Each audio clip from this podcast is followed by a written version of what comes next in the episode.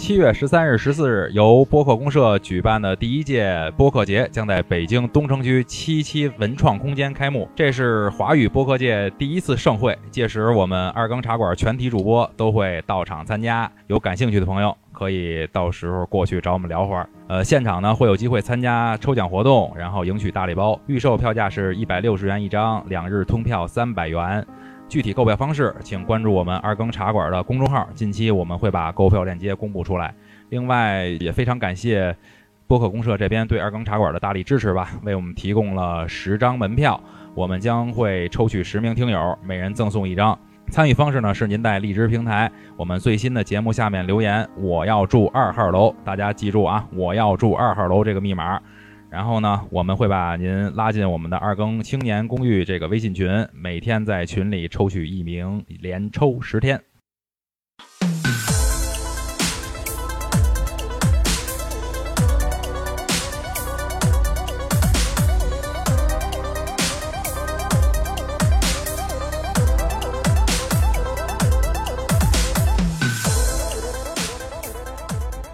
二更茶馆上台接客。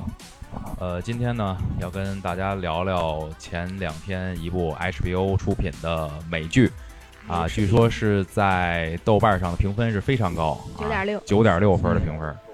肯定是今年呢，我觉得应该是最佳的影最佳的这个美剧了吧？咱今天聊聊这部剧，就是《切尔诺贝利》。嗯，这是一个可以说是非常沉重的话题，我觉得。是的，真是人类历史上一个特别严重的灾难。嗯。呃，在开始之前呢，先让主播介绍一下自己，好吧？嗯，大家好，我是 David。Hello，大家好，T T。大家好，我是贾维斯。哎，大家好，我是老丁。大家好，我是王玲。好嘞，今天五位人全到，今儿谁没来？没法说了。今天都来了，人全到。行，然后还有一位旁听，旁听，对，旁听，旁听，就不用不用介绍。敌台，东东老师，敌台啊，今天来旁听来了，据说是。呃，跟大卫学了一下午的英语，六六张六张卡片，最后 单词少儿英语没记住，好吧。在聊这个美剧之前，我觉得先应该让这个号称美剧通的大卫给咱们说说 HBO 这个出品公司。据说是这个公司出品的。所有剧全都是精品，哎，对，非常精品的这种剧，黄暴精品，对，可以这么说吧。因为呃，一般的话就是英美有两个制作公司，让他们觉得都是比较属，就是一出就会属于精品的。在英国呢，就是 BBC，肯定就是大家看那个卷福啊，或者唐顿庄园呀，那肯定是制作很精良的。那美国呢，就是 HBO 也那个，其实 HBO 它是属于在华纳旗下的一个一个公司，它出品的。这个电影来说，就电视剧来说呢，真的是一每一部都能算是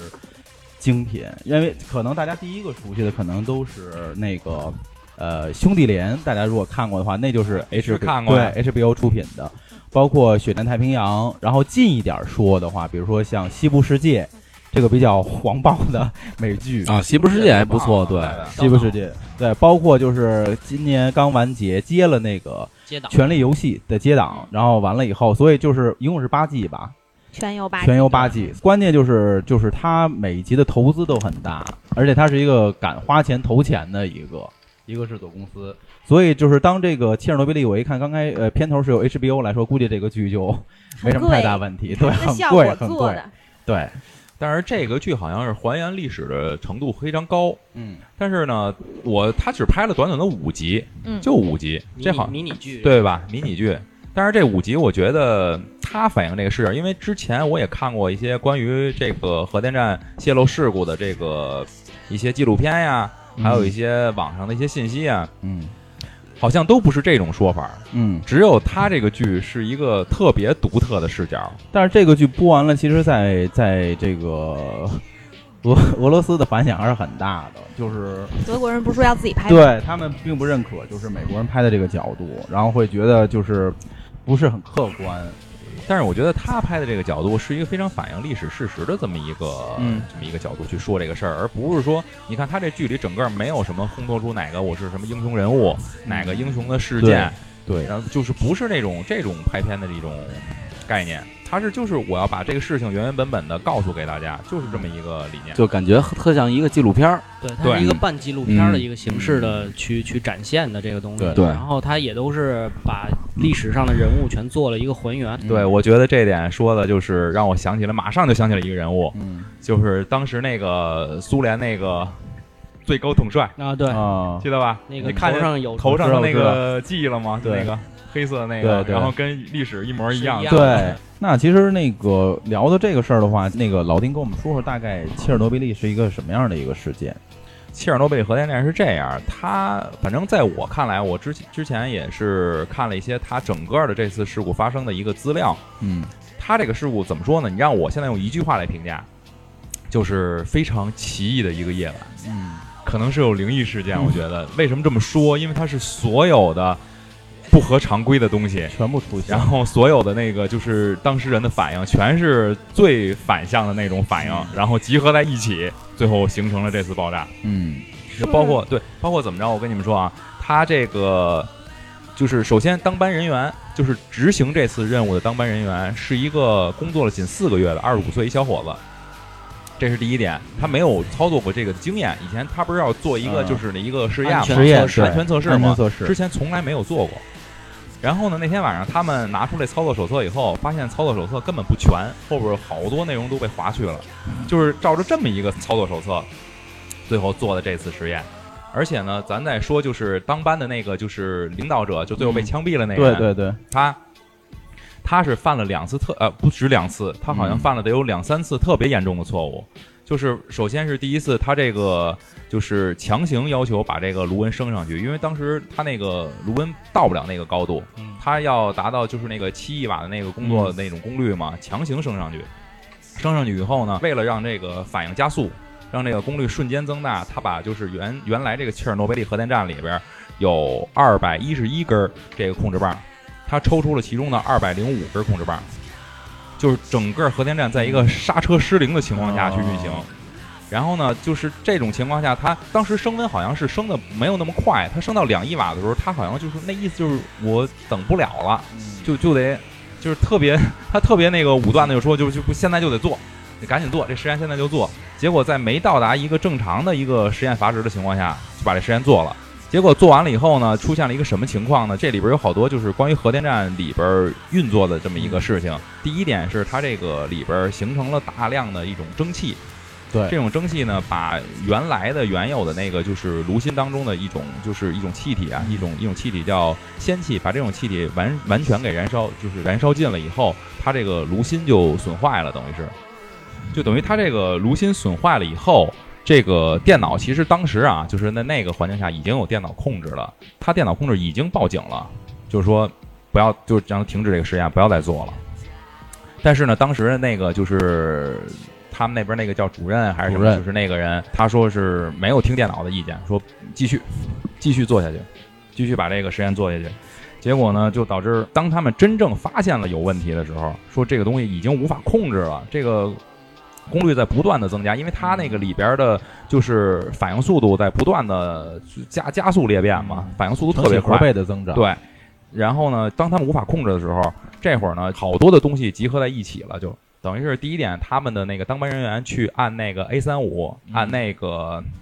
就是紧急刹车键，嗯，去按那个的时候，其实正常情况下，在按下紧急刹车键的时候，所有的这个控制棒应该全部插回到炉心当中，嗯。这样的话就会让这个炉心紧急的停下来。嗯。结果呢，那天出现什么问题了呢？这个电站本身的问题集合进来了。哦。这座核电站当时在设计的时候，就是它这个 RBMK 一千呀，在设计的时候存在着一个致命缺陷，它这个这个整个的炉体外部应该有一个防护网，嗯但是呢，他们当时就没有做这个防护，就是一层防护阻断的这么一个东西，这是第一点。第二点是，它为了节约成本，它所有炉子里边用的这个燃料应该是这种高质量燃料，它都是用的是一就是普通的那种劣质燃料。然后还有一点特别特别重要，直接导致爆炸的是什么原因？就是它的控制棒有一个很大很大的设计缺陷，它控制棒的所有的前端的那个最尖儿上那个头儿那块儿用的是石墨材料。嗯这石墨材料呢是造价很低，但是在它这种情况下，只要这石墨材料往这个炉芯当中一插，就会导致里边的这个加速的它这个、哦这种这种分子裂变，加速反应，而且它是它是什么样的反应？这个控制棒一下插到底，哦呦，他已经就是就是他只能不停的去反应，他也没有没有那个回旋的余地了，他就是不停的在那儿裂变裂变，无限的去循环，就是等于是它里边的这种裂变速度越来越快，直到它爆炸了为止。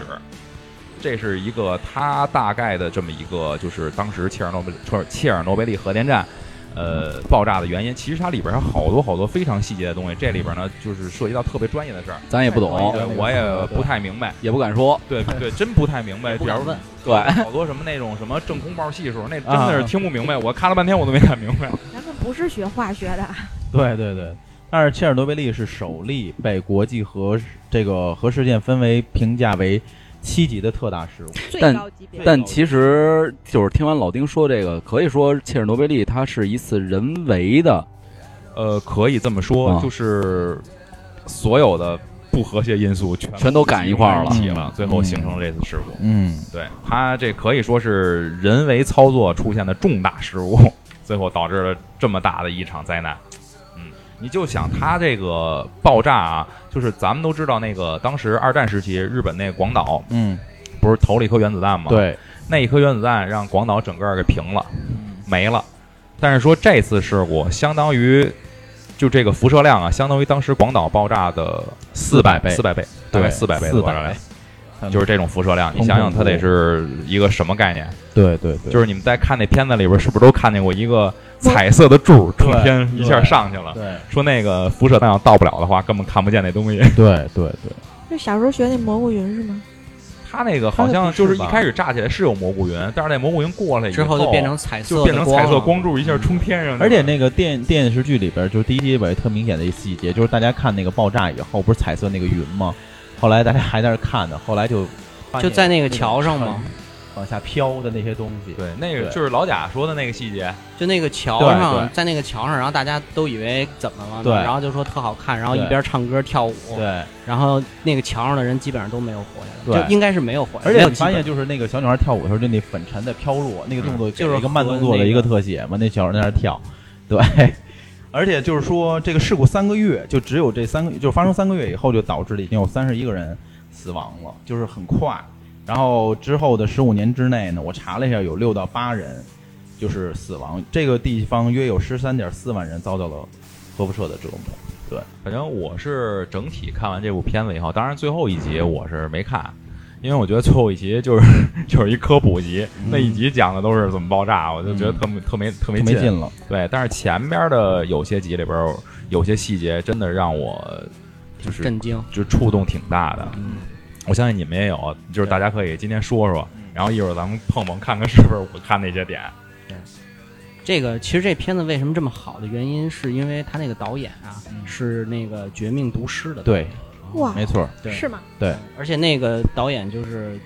拍为拍这个做了很大的功课，嗯在做这个事儿。绝命毒师也是一个玩化学的，对就是对虽然他拍毒枭，但是他就是把你怎么能变成毒，变成绝命毒师要拍电影了，对，要有电影版，马上要要拍那还是那个主演，我看有点远了，远了，回来。拉回来，拉回来。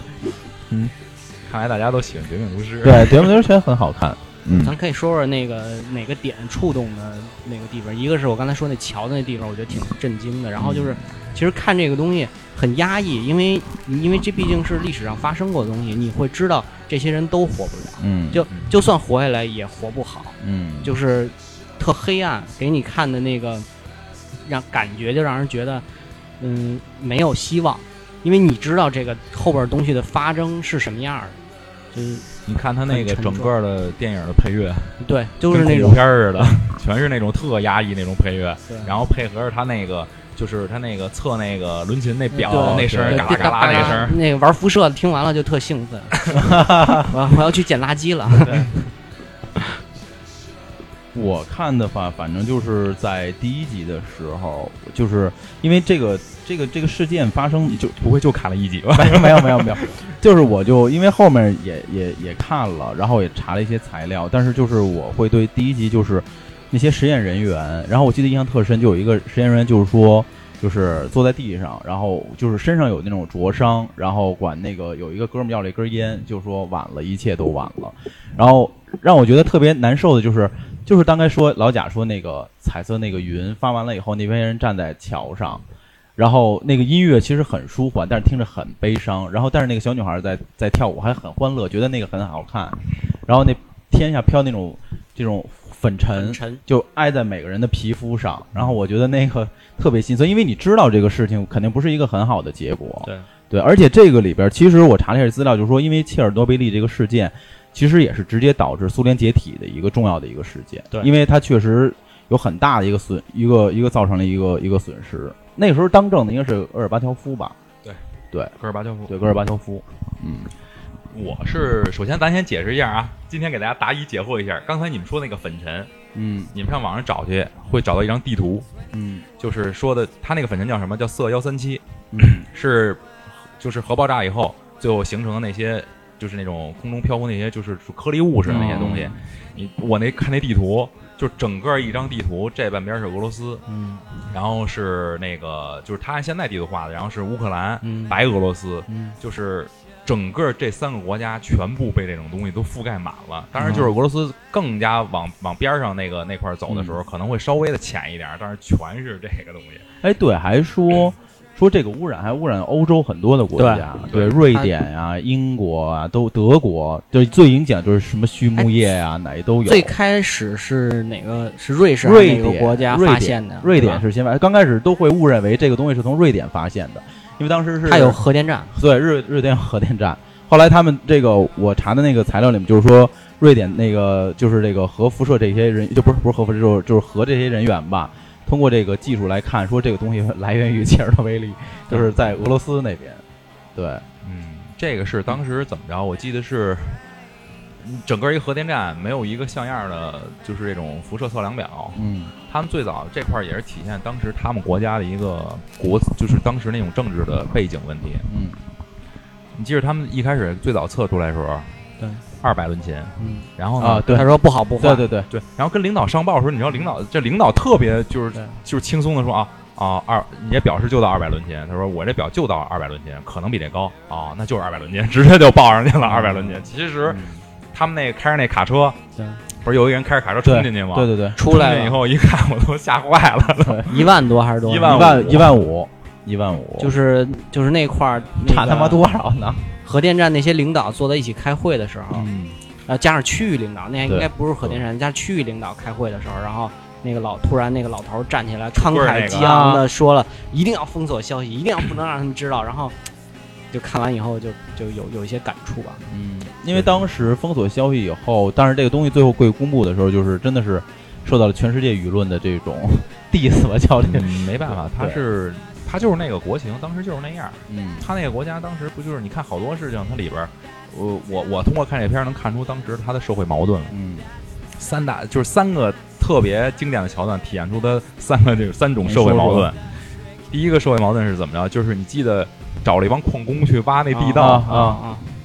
那个叫什么煤炭部长、啊，煤炭部长煤炭部长一身西服革履的，就特别特别就是那哎板板正正的没人往那一站。最后一开始那帮人不是不同意嘛，但是最后一说啊，这个出了这么大事故，他们不是去了吗？嗯但是你记得他们去的时候每个人做了一什么动作吗？就在他的白西装上面摸一把，对，把他西装摸得特别脏，就是我觉得那个剧情特别特别反映当时社会的现实，就是这种，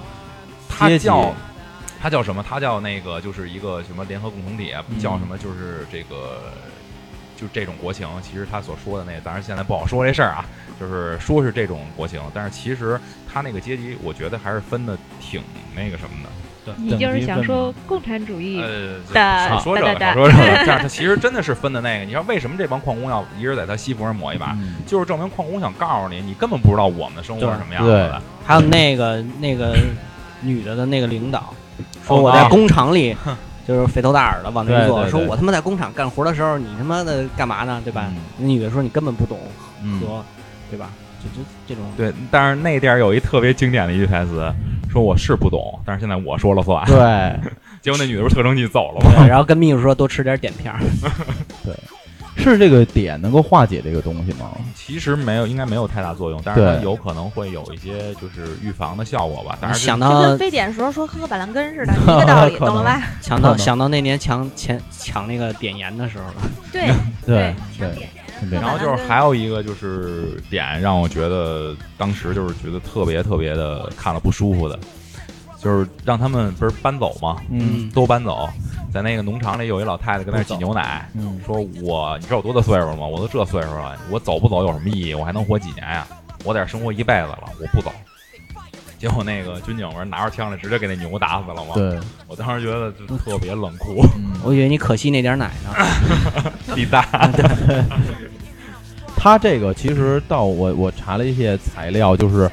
他其实就是当这个已经过去十多年以后，但是他虽然还是有辐射，在那不可能是，估计这几十届会散不过去了。但是有很多人也愿意回来，尤其是那些老人。后来。呃，就是政府就说你们来这儿很危险，但是说不行，就是我们也死也死在这儿，所以很多人都有有很大一部分人都往回迁，就还是住到了他们自己原来的那个地方。对，就是离着那个核反应堆不远。我突然你说这，我想起一事儿来，王玲，你说那买房那事儿，啊，对，我就说，然而我现在正在看这个嘛，有一个文章叫我在切尔诺贝利买了套房，三百五十美元。然后这里边呢，就是从一个普通人的一个角度来去亲自的去体验这个切尔诺贝利，因为他去切尔诺贝利旅游嘛，有这种有这种旅游团，对。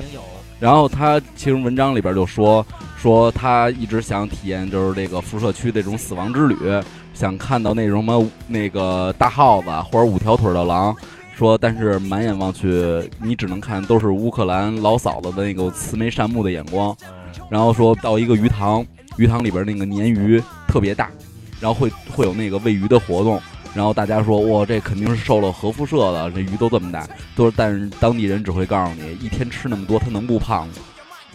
然后说，对，撑的说，你你去那里边，比如废墟啊参观去，你会看到好多什么那个废弃的玩偶、布娃娃什么的。说，但是你仔仔细一想，核辐射它不会让玩偶变成这样，说都是为了营造恐怖的气氛而已。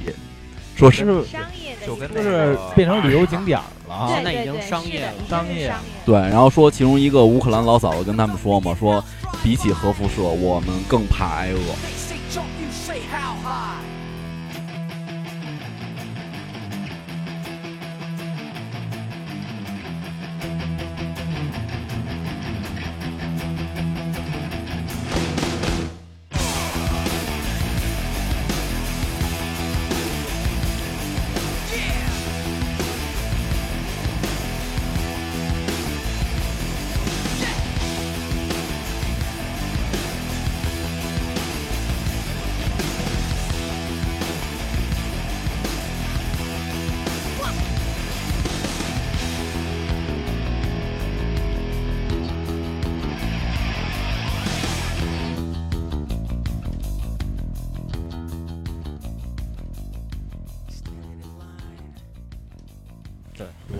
就是其实就是你们刚没那么恐怖。对，嗯你们说了这么多啊，你们说了这么多，我是可能是没看过的人。你们刚才说的东西，我在用脑补画面，然后但是我看了几篇文章，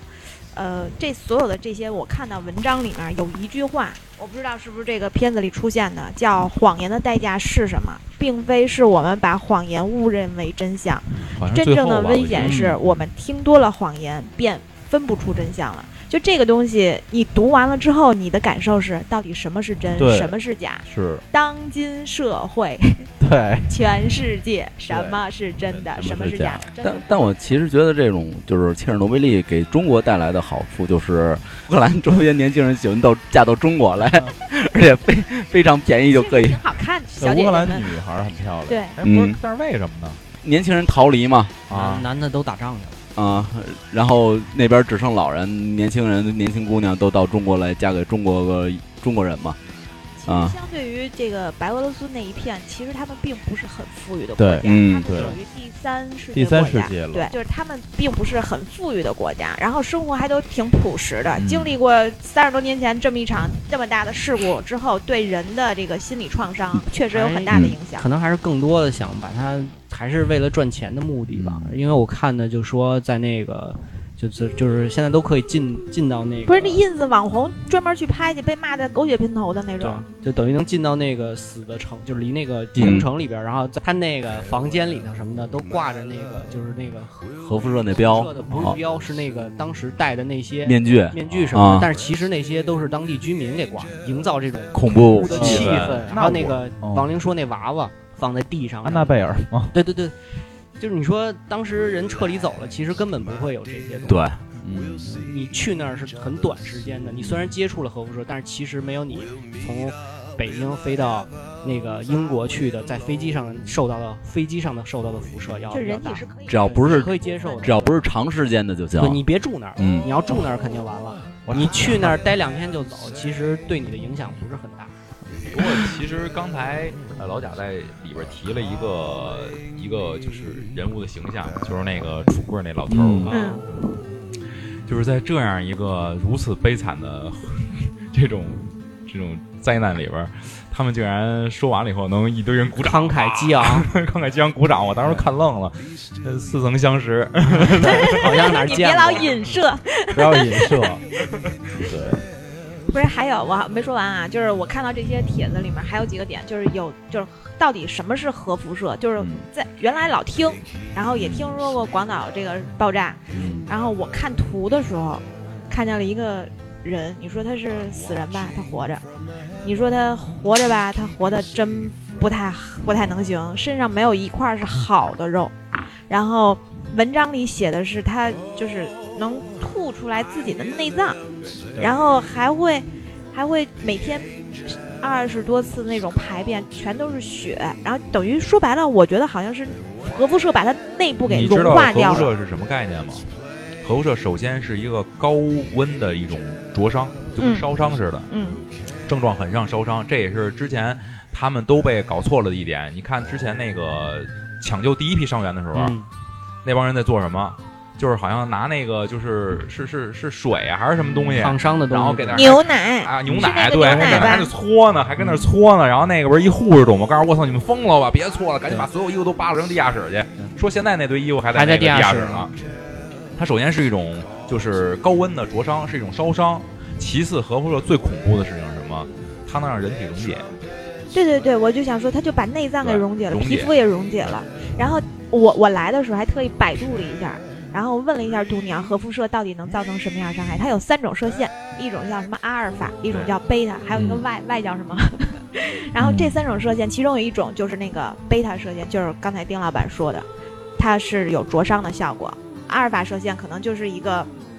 呃呃普通的，可以人体可以代谢掉的，但是分你摄取了少，多少对吸收量多少。然后到那个外的射线是最严重的，这个切尔诺贝利是这三种全部都存在。就刚才你们说了一个画面，说这个大家站在桥上，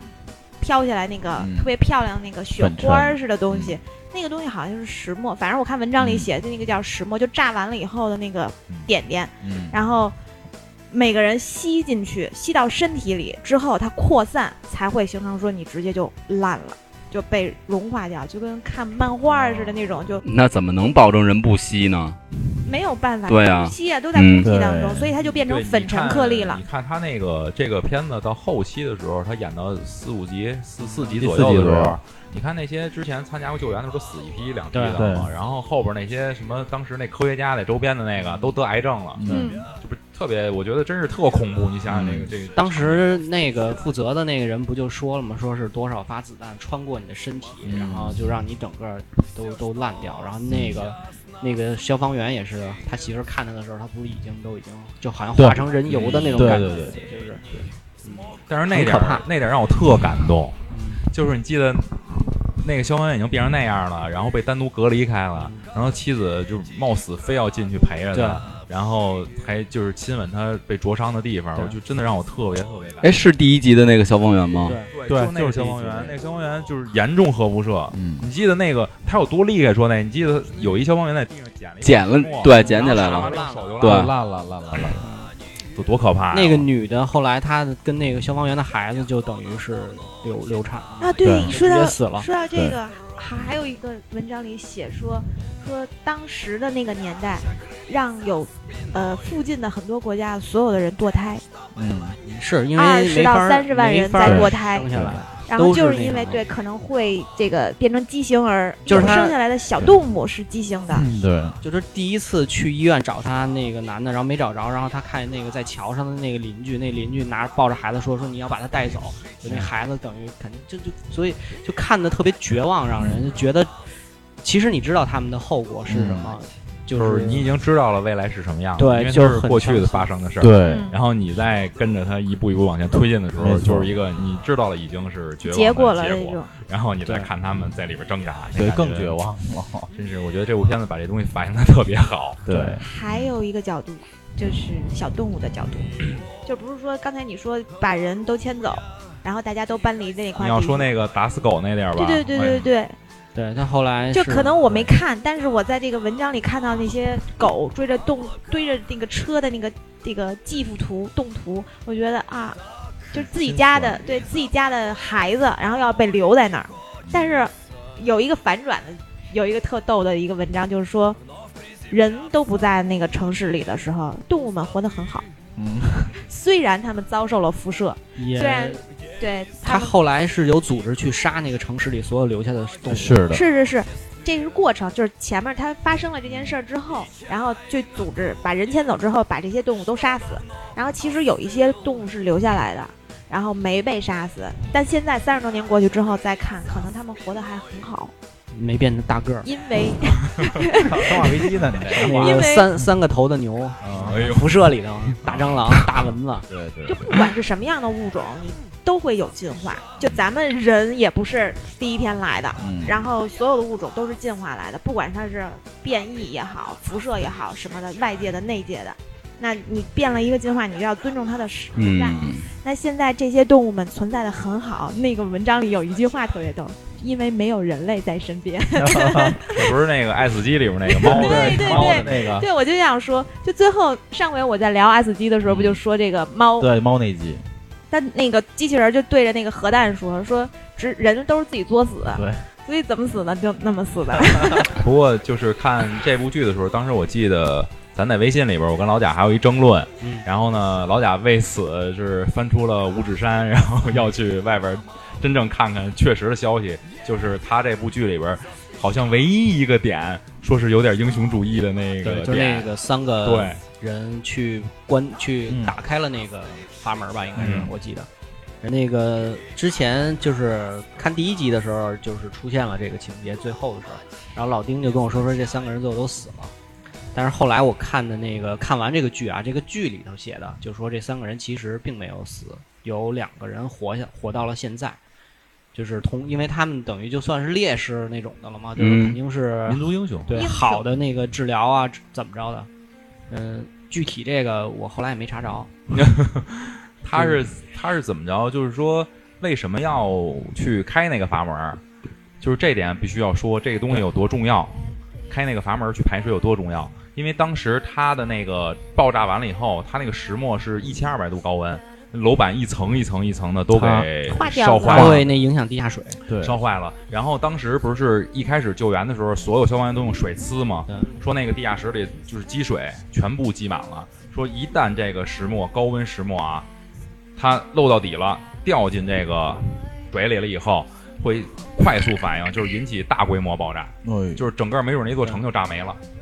所以他们就是牺牲了他们三个人，就是当时看的时候，我后来看了一个好像纪录片里说他们三人怎么操作的，就是说当时那个通道特别狭窄，他们三个人就是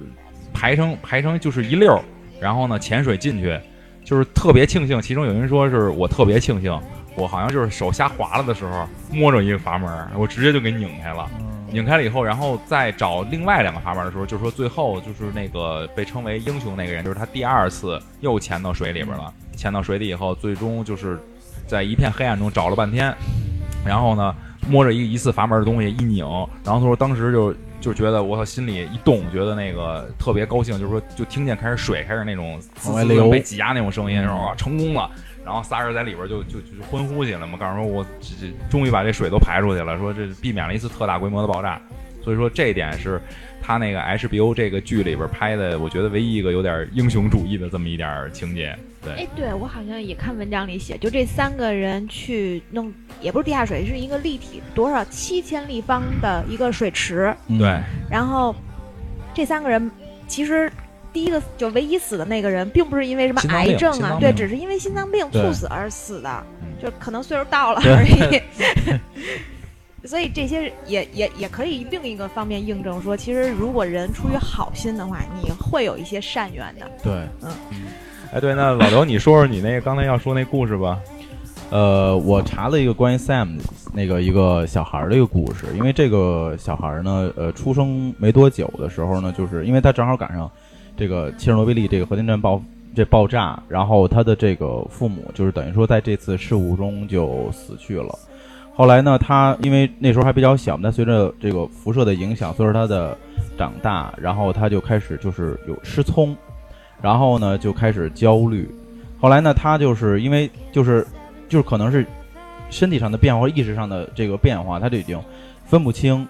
这个就是就是分不清就是亲人呀，或者说这个呃，就反正就是怎么这么说吧，就是分不清人和物没有什么意识了，对，就没有任何意识了。他找了一个牧师，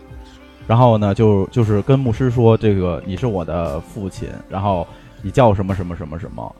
后来那个牧师说：“我我不是，我不是那个你的父亲。”后来那个小孩就很绝望，然后最后他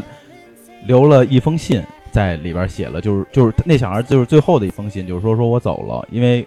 我根本就不知道我是谁啊、然后我也不。就是他自己写了一封信，因为那封信好像现在还在那个，就说切尔诺贝利史上有一个什么展上会有有那个小孩那封信，就是 Sam 写的，说我最终不知道我是什么，对我也不知道我是从哪儿来，然后后来他就走了。那个小我的故乡在大海。对他就他就走到至今现在也没有找到这个孩子，这是小蝌蚪找妈妈的故事啊！就是就是因为这个反应对人的心理，包括就是整个因为他父母的双亡，包括他因为这个核事故变化变失聪，心理的这种畸形，包括他意识都是都是转变，最后他好像那次就是可能就选择自终最终自杀了吧，一种生活的一条路，寻找善缘去了。对，可能找缘去了，对，哎，不过就是提到这次事故的时候，之前咱们说要聊这个话题，然后后来呢，我也上网没事儿翻了翻，我看了看，就是在人类历史上，不止一次哈。呃，嗯。就这种事故还真呃不不少，不少。真不少啊！嗯我可以给大家说几个，国内也我看啊，我看的几个挺，哎，对对对对，少说，少说 少说，看了几个挺狠的，有一个是好像说是一九五五年的日本，然后富山县当时是一个就是那个冶炼工厂往外排废水，排的那废水里边就是铅含量超标，就是居民就是等你想啊，铅含量超标肯定是中毒了嘛，中毒，中毒了以后，然后说是从一九五五年，然后到一九七二年这么一段过程当中，就是当地那块儿的居民大概有一百多人吧，因为这个事儿就死了。因为这种中毒就死了。然而，你看到这个的时候，你会觉得哦，一百多人的真是一个挺大的事故了。嗯其实你再往下看，我又发现了一个，在印度更大的，啊，印度有一个叫博帕尔的这么一个地儿，然后当时有一个就是他们印度跟美国联合建的那么一个就是一个工厂吧，就是农药厂，好像是一个，说它有一个储存一储存罐，说里边有大量毒气，说那个东西爆炸了，爆炸以后说当时造成两千五百人死亡，就当时两千五百人死亡，然后十几万人因中了这种毒气受伤了。然后这，然后这个就是还还有另外一个，就是我找了三个啊，另外一个我就想让 David 评论一下，嗯这是一个漫长的一个事故，是一九五二年的伦敦，嗯，有一个就是那个当时那个什么大雾吧，还是烟雾什么的那个，嗯就是那个东西里边什么含量超标，造成好多人伤亡的那个。对，那个你你你当时知道那事儿吗？呃一九五二年时候去那边，呃，我穿越，因为这个确实是因为当时伦敦是一个工业的城市，然后嗯，在上学的时候也讲过这个五二年的这个这个当为什么伦敦叫雾都呢？就是因为那个时候来的，我以为重庆呢，类似真的五都，伦敦其实是一个很脏的城市，从历史上来看，伦敦真的很很脏 对。继续，就不要聊了。然后因为他那个当时是因为所有的工厂这种。这种，比如说，呃，工业全在伦敦，因为当时伦敦发这个是工业非常发达的一个一个城市，但是他们很忽略自然的那种那种保护，所以呢，就是 就是有很多每个人就是就是举一个例子，就是呃，当时的伦敦人就是当时没有说什么口罩啊什么之类的，就是他们白天出去，然后晚上回来，这脸就是一层的这种这种灰，而且你想，他那个本来就是就是那种这种污染的那种燃料，再加上伦敦那种城市，嗯，爱很爱下雨，所以它那种很难挥发出去。对对，泥挥发出去，然后再加上蒸发什么之类的，就让它变成了一个很污染的城市。这个东西一直到一九六几年，呃，由伊丽莎白女皇签订的立法，然后把所有的大型的工业城市往往南安普敦，就往那边英国的远边的城市，然后迁 甚至往第三方国家迁 对，往那边国家迁，就保证伦敦的环境。那这一鼻子灰是不是就伦敦来的呀？呃，不不用不用不用不用不用不用，但是所以呢，就是当时就是也也开始立法，然后也开始注重这种绿色的植被啊什么之类的，就是后来也也把很多工厂这个迁走，然后种这种绿色植，而且这些钱全是由女皇来拨款，就是完全她因为。要反动，就是整个的那个工人都要反动，然后老百姓要反动，因为他们没事儿，对吧？他们可能就是在那个不出来，或者他们坐着飞机就走了，去别的地儿去了。但是老百姓会受苦，当然就反动。那时候是英国，就是女皇面临了一个非常大的一个问题，就是她的权威也受到了一个问号。从那儿开始，就是她找内阁开会，然后最终决定这个事情要这么这么这么改，然后拨款、绿化，然后迁址，就把这些这脏的这些东西迁到那些，比如说呃人少一点啊的地方去别去的，国家呀、殖民地呀等等，不啦不啦不啦。澳大利亚、香港 什么之类的。对对对。嗯，对对对，说的有点多，说的有点多。哎，就是我突然想到，就是我是八七年的，那你讲你的年龄干嘛呀？不是，你听我说呀，哦就是你想八六年发了发生了这么大一件事儿，其实在我出生的那个年代里，就是那个表在全世界的这个这个这个辐射的这个表里头已经不能归零了，嗯，它对影响肯定会影响肯定会影响中国，对，而且不光是中国，就周边的这些国家全都有都会有。我觉得就挺可怕的，尤其现在我看，就因为辅导啊什么这些，就现在早就已经不能归零了，嗯。就，等于现在的孩子其实都是在都是在污染受受中哎呀，到这说到这个，我可能比较有发言权啊，就是营养这一块儿、健康这一块儿，很多人都觉得，普我只及课程我先说我说两句，就是很多人都觉得说这个咱们吃吃吃东西就好了，但是你不知道你的土地遭受了多少污染、多少辐射、多少射线的东西。那你说现在有纯天然的东西吗很少。？OK，我可以说很少，就因为你的每个国家哪块土地是干净的，你都不知道。嗯我看那个文章里面还写了一个，就刚才丁接着丁老板那个说，你说的嗯事故，美国是在什么一九五几年这十几年的期间，在在一个什么叫比基尼群岛，嗯然后他写的是这个名字啊，然后因为那儿的土著人并不知道什么是核，嗯核弹、核辐射什么反应堆，不知道，他们就在那儿做试验，然后真的，如果海面被污染的话，那鱼生态链，哦，大家吃，然后所有的用、所有的水、所有的什么都会被污染。哎，就很后来那个福岛很大的问题。它不是污染了好多水面对。吗？那那个污染完了以后，它它那个鱼什么乱七八糟那些渔业什么的，后来现在的鱼其实身体里面的汞含量很高，其实都带，嗯而且它现在每年福岛还在往那个海里排放污水，就是哦很，其实它一直就是日本政府只是道了个歉啊，而已我看不见啊，我看不见，不知道。但是没有别的处理方法，你说让别人去你处理也没有别的办法。嗯但除了咱们可能只说了日本，然后这这离咱比较近，嗯像挪威那种海域、大西洋、嗯太平洋里面也有。为什么南极、北极会化？对，然后，所以这些都跟动物本身体质相关。那个体质哪来的？就是生态。对，嗯，挺可怕的。对，这就开始撒聊到绝望撒撒药啊，这个片子本身就就想的会很多而且我。查了一下，就是说这个如果要消除这个切尔诺贝利对这个环境的污染的话，要八百年。然后如果说就是整个挥发掉呃挥发掉的话，可能要有十万年左右才能可以。人类才有多少年？对呀、所出以就现到人类到现在为止才多少年？就是人人间悲剧，对为什么这就是那个机器人说的我咱们得用自己作作对什么也也未必，也没准儿就是一两千年以后，人类科技发展到这东西不叫事儿控制了就是完全可以把它高科技控制掉。不是还有就是爱斯基里也有，就是人类循环，对吧？啊那个冰河世界的那个，对对对对对冰，箱里循环循环一遍都死绝了，重新再重新来洗牌，嗯嗯，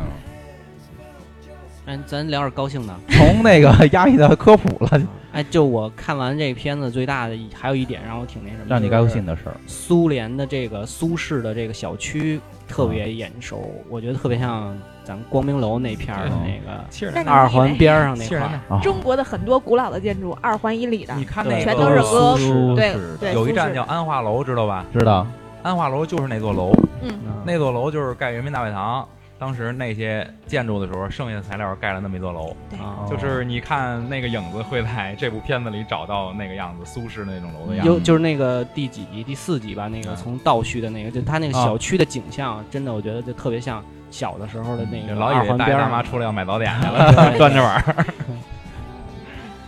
嗯，高兴的，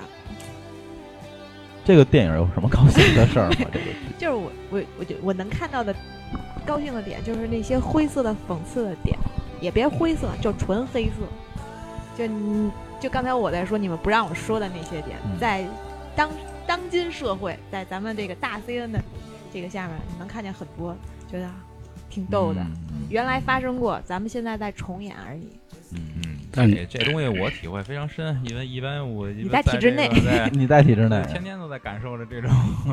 慷慨激昂的演说。对对对，你要说，我觉得吧，这部片儿能找到一个比较让咱们高兴点，就是只能说庆幸的点吧，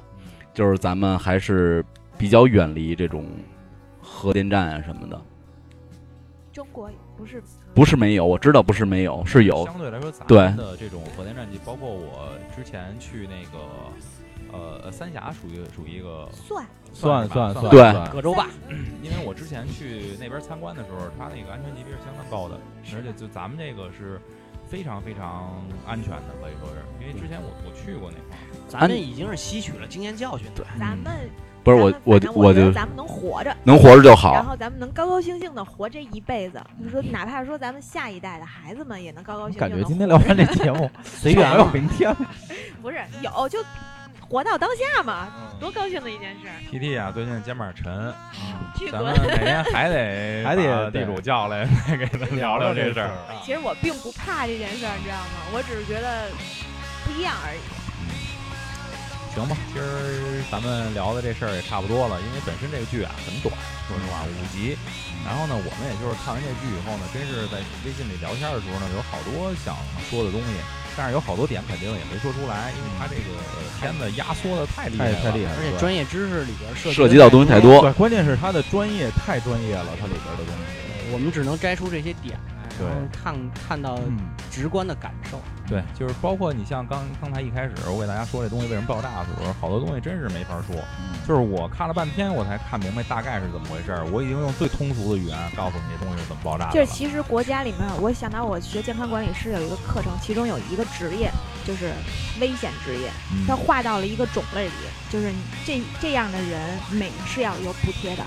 是要有各种的这个你健康的意识的，你要每年去体检、做做检测等等。分不分房这事儿咱不知道，反正他们属于危险行业是化工类的，然后什么哦毒、有毒有害有毒有害的害这种。有毒有还能提前退休呢。嗯，对，有毒有害，这劳动法里也有明确的规定。行了行了，咱今天就到这儿吧，跑哪儿去了？这好吧。然后呢，今后我们这儿要看了什么更好看的片子呢？会跟大家接着聊一聊。对有什么兴趣大家可以随时留言。留言，对，对，我估计这期估计上来就得给大家聊懵了，说什么呢？什么是 RBMK 一千？大家可以找度娘。嗯，好嘞，那咱们今儿就到这儿，好，拜拜。拜拜。